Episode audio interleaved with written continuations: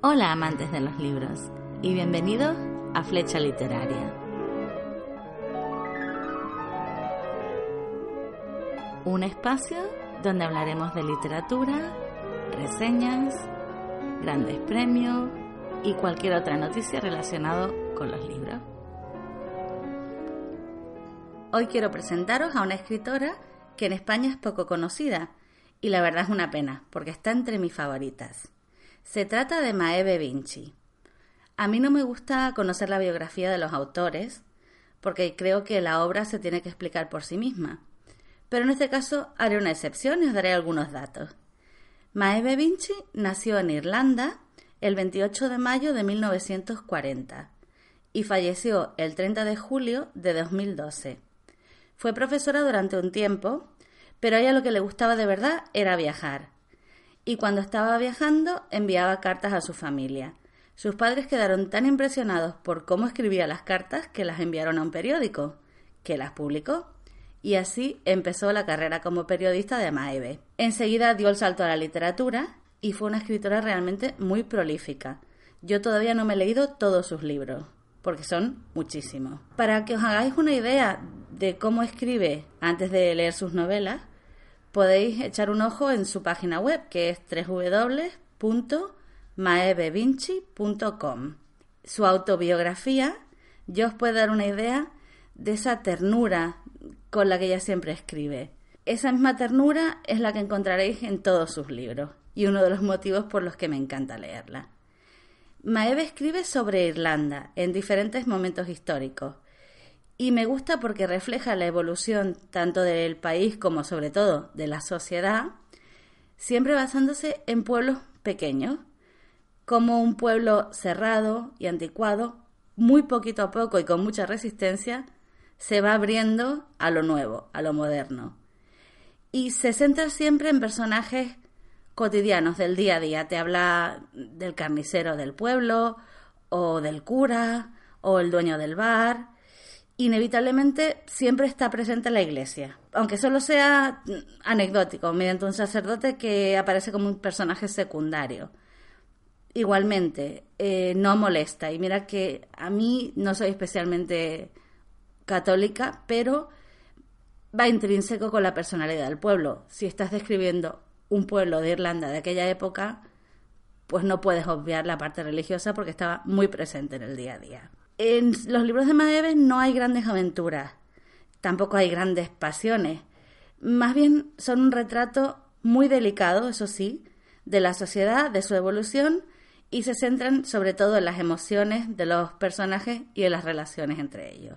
Los personajes, ese es el punto fuerte de esta escritora. Crea unos personajes muy humanos, muy creíbles, porque no hay nada de maniqueísmo, no hay santos y demonios, son como tú y yo.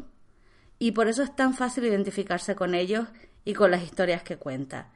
Y además hay un detalle que me encanta, que es que el mismo personaje aparece en diferentes novelas, a veces como protagonista y a veces como secundario. Y cuando pasa eso, a mí siempre me gusta porque es como reencontrarse con un viejo amigo. También porque los personajes de Maeve siempre tienen algún rasgo negativo que los hace más creíbles y no tienen nada de la típica novela rosa idealizada. No, ella habla de la realidad tal y como es. Personajes eh, ha presentado muchos muy diferentes entre sí. He leído novelas que trataban sobre una mujer que lucha por abrirse paso en un mundo de hombres, pero también de padres, muy buenos padres que se ven abandonados y tienen que sacar solos adelante a sus hijos, madres que son muy malas madres y abandonas a su familia por motivos muy egoístas. No tiene tópicos, no tiene nada predefinido. Tú nunca sabes de qué va a tratar la siguiente novela o cuáles van a ser los personajes, porque lo mismo te toca una cirujana que opera a corazón abierto o un anciano que está loco y se cree que en el árbol de su jardín vive una monja que le, que le da órdenes. No lo sabes. Lo único que tienen todos en común es que son tremendamente emotivos, van directamente al corazón. Y, a veces es casi mágico lo rápido que Maeve consigue conectar directamente con las emociones del lector. Vamos a centrarnos un poquito porque a lo mejor esto es demasiado vago. Voy a hacer un muy breve resumen de algunos de los títulos que puede que os suenen porque han sido llevados al cine, por ejemplo, Círculo de Amigos, que la película ya es bastante antigua, pero en su momento sí que fue bastante conocida. Un inciso antes de empezar con, con los resúmenes, con las reseñas. Si tenéis ocasión, os recomiendo que leáis las novelas de Maeve Vinci directamente en inglés. Mi inglés no es que sea excelente, ni mucho menos, yo siempre las leo traducidas, las novelas de los demás autores, pero con Maeve sí que hago una excepción porque tiene un vocabulario bastante asequible y son bastante fáciles de leer. Con que tengas un nivel básico de inglés, ya lo vas entendiendo.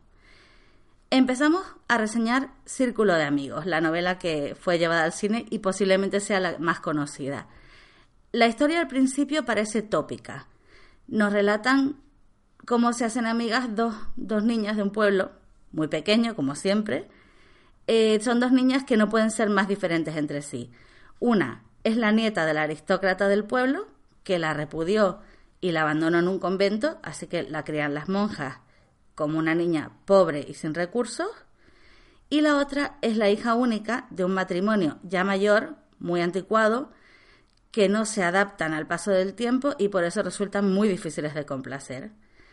Pues las niñas tienen una amistad totalmente inquebrantable hasta que van ambas a la universidad y aquí ya se acaban los tópicos y empieza la Maeve que más me gusta a mí, la rompedora y la que saca temas polémicos. La situación se complica sobre todo porque estas dos niñas empiezan a relacionarse con más gente, por ejemplo, Nan. Nan es un personaje muy, muy bien creado. Es una joven absolutamente preciosa, que su belleza cautiva a todo el mundo, y es hija de un alcohólico muy agresivo, que, y ella está decidida a escapar de su casa lo antes posible y no tiene ningún escrúpulo, hará lo que sea para lograrlo. Después está, por ejemplo, Jack. Es un niño rico que no es consciente de la dura que es la vida, que siempre lo ha tenido todo muy fácil y bueno, que es bastante fácil de manipular, las cosas como son. Y por supuesto nos hace falta alguien que aligere la tensión, porque hay momentos en el libro en que dices, ¿y esto cómo va a acabar? Porque la tensión va increciendo y yo no le veo final. Pues para eso tenemos a Aidan, que es un secundario realmente de lujo. La novela está llena de contrastes. En una página está en el hipódromo, allí viendo una carrera de caballos con la jet set, y en la siguiente estás en un convento miserable y sin recursos, donde la madre superiora está intentando, como sea, conseguir dinero para mandar a su mejor alumna a la universidad. Habla de lucha de clases, de amistades, traiciones, muertes, acoso, maltrato, lucha por la superación, temas muy serios pero tratados de una manera muy suave. No hay crudeza, no hay dramatismo, simplemente te relata pues la vida tal como es, sin más. Os leo un fragmento. No quería visitar a aquella persona para que le hiciera algo menos importante que sacarse una muela. No quería verse envuelta en algo tan sórdido. Tampoco quería que aquello fuera el desastroso final de algo que no había sido importante. No creía que se tratara de una mota, como había dicho Simon, pero tampoco creía que fuera un bebé.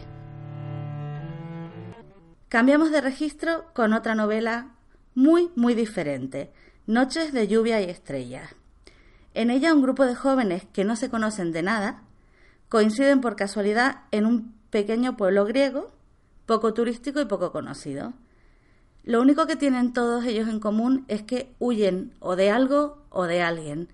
No tienen ni idea de qué quieren hacer con sus vidas y más concretamente, ni siquiera de a dónde van a ir cuando salgan de Grecia. Todo se complica porque en el pueblo vive una irlandesa muy misteriosa, que está perfectamente adaptada porque lleva más de 30 años viviendo allí y que no quiere desvelar nada de su pasado y ha conseguido que todo el pueblo se cierre herméticamente y por más que los jóvenes preguntan no consiguen averiguar quién es, ni de dónde viene, ni por qué está allí. Y ese misterio se mantiene hasta el final del libro. Esta novela es la más intensa emocionalmente, hay momentos realmente duros en ella, pero realmente merece la pena leerla. También hay esperanza, aunque suceden cosas duras y malas, también hay cosas positivas. Y sobre todo, es la que más me remueve, la que más me hizo pensar, la que me provocó unas reacciones absolutamente viscerales, porque hay un momento en que me dan ganas de coger a alguno de los personajes, sacudirle y decirle, abre los ojos, por favor, que no estás viendo la realidad. También me ha hecho llorar, pero llorar de verdad, como lloran los niños, en plan, pero esto es increíble que pase lo que yo estoy leyendo. Os leo dos fragmentos de este libro, muy diferentes entre sí, digamos, una de cal y una de arena. Se levantó y se inclinó sobre la mesa para gritarle. Ella apenas podía escuchar las cosas que le estaba diciendo, por lo hirientes y crueles que eran. Que era una puta, como todas las mujeres, tramando un complot para obligarlo a sentarse con un montón de niños y hacerle trabajar. ¿Trabajar como camarero? ¿Un camarero en un lugar como este? Y algo muy diferente, pero de la misma novela. Había vida y entusiasmo en su cara. Merecía la pena pintar la habitación con ella simplemente para mantenerla animada. Incluso si ese chico nunca viniese, merecería la pena. Cambiamos de tercio con una novela de nuevo muy diferente. Esta se llama Quentins. Aquí también hay dos ejes centrales que se entrecruzan. Uno es Ella. Ella es una chica aparentemente perfecta. Es inteligente, responsable, buena hija, buena trabajadora, pero claro, no es oro todo lo que reluce. A esta pobre mujer la engaña un estafador sin escrúpulos. Y el problema es que no solo ella se ve afectada, sino lo peor es que también sus padres pierden todo lo que tienen. Y hay que empezar de cero con la carga en la conciencia de haber arruinado a tus padres y haberles hecho perder los ahorros de toda la vida. El otro eje es Quentin's. Se trata del restaurante más selecto y más caro de la ciudad.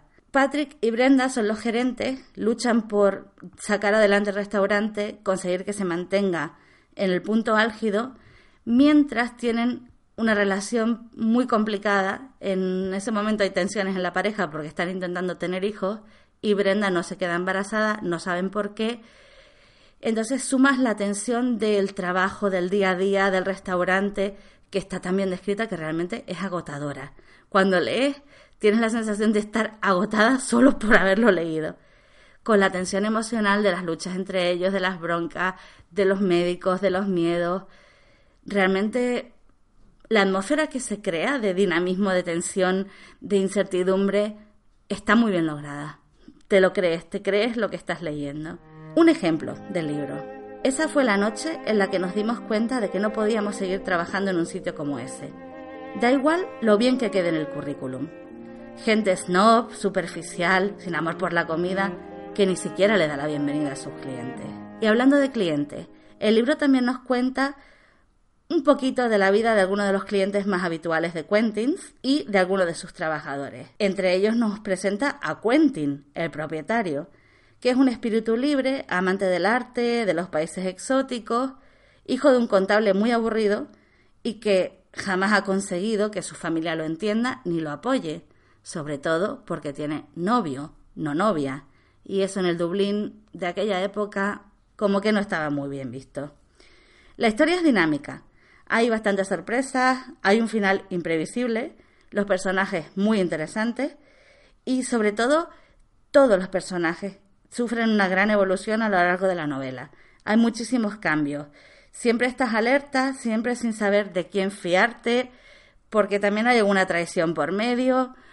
Y la verdad te sorprende, es un libro que consigue sorprenderte.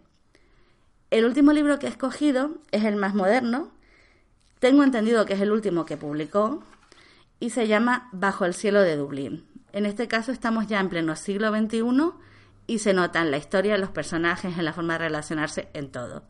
Empezamos con un pequeño fragmento. Tu mamá no quería dejarte pequeña, susurró. Quería quedarse contigo, pero tuvo que irse.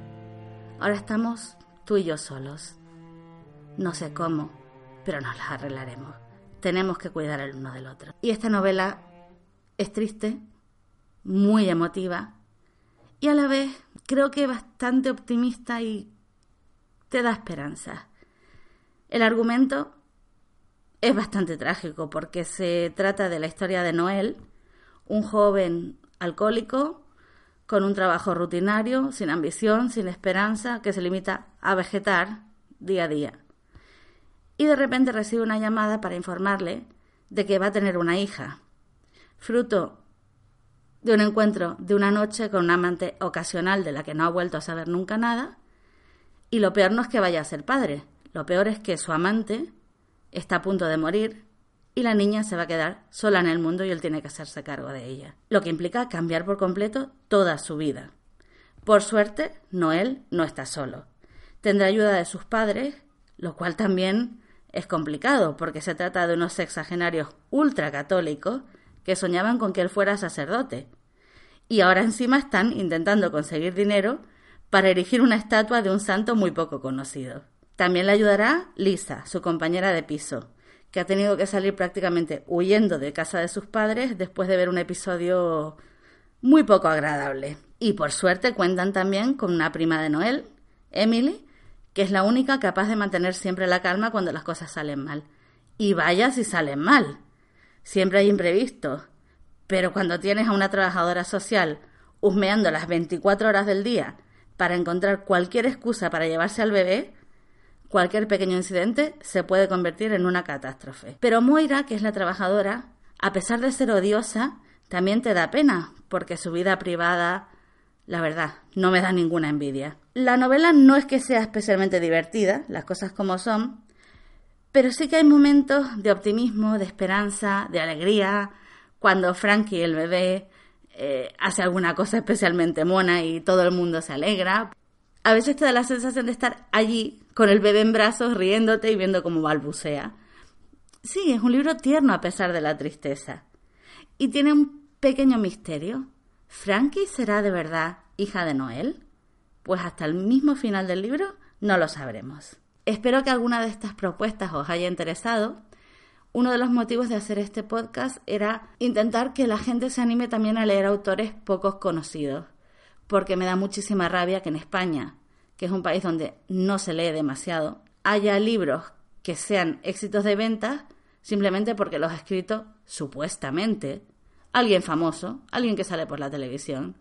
Y después tenemos a verdaderos escritores y escritoras que tienen algo que contar, que tienen calidad literaria, que nos pueden enseñar algo con sus libros y que nadie los lee porque no salen por la tele o porque no hay marketing. Y me da mucha pena. Así que animémonos a leer de vez en cuando algún escritor desconocido que seguro que nos llevamos una buena sorpresa. Si a alguien le ha gustado este podcast o ha leído alguno de los libros o le interesa alguno de los libros, cualquier comentario que queráis hacerme será bienvenido. Podéis dejarlo en mi Facebook o si preferís también en mi canal de YouTube. Los encontraréis con el nombre Flecha Literaria. Yo por hoy me despido y la semana que viene nos oiremos de nuevo. Esta vez será con una reseña. Muchas gracias y feliz semana.